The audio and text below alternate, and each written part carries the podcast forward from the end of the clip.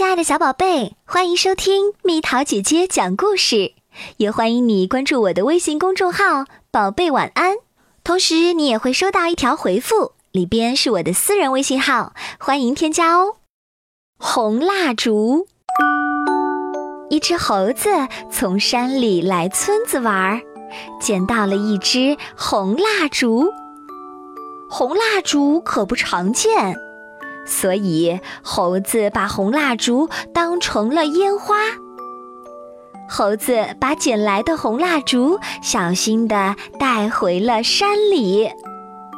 这下山里热闹起来了，因为烟花这玩意儿，不管是鹿、野猪、兔子，还是乌龟、黄鼠狼、狸猫、狐狸，谁也没有见过。而猴子却把它给捡了回来，呵，不得了，好漂亮！鹿、野猪、兔子、乌龟、黄鼠狼、狸猫、狐狸都挤过来看红蜡烛。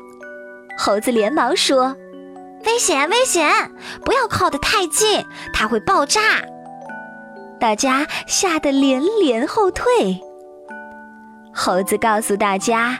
烟花是怎么发出一声巨响飞出去，又怎么在天空中绽放出美丽的光芒？这么美丽的东西，大家都想亲眼瞧一瞧啊！猴子说：“那好吧，今天晚上咱们到山顶上去放烟花。”大家高兴极了，一想到“砰”的一声，烟花如同星星一般在夜空中绽放开来，大家能不开心吗？到了晚上，大家兴奋地爬上山顶。猴子已经把红蜡烛绑在了树枝上，正等着大家的到来。马上就要放烟花了。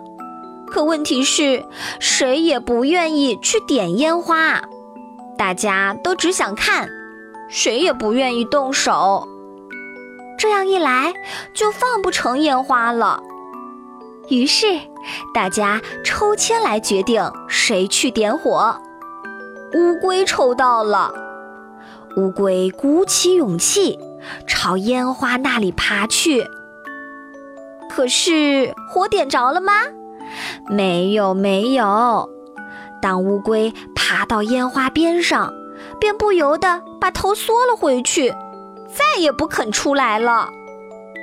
于是大家又重新抽签，这回轮到了黄鼠狼。黄鼠狼比乌龟强多了，它没有把头缩回去，可是黄鼠狼高度近视。所以，他只是在烟花边上东张西望的兜圈子。最后，野猪冲了出来。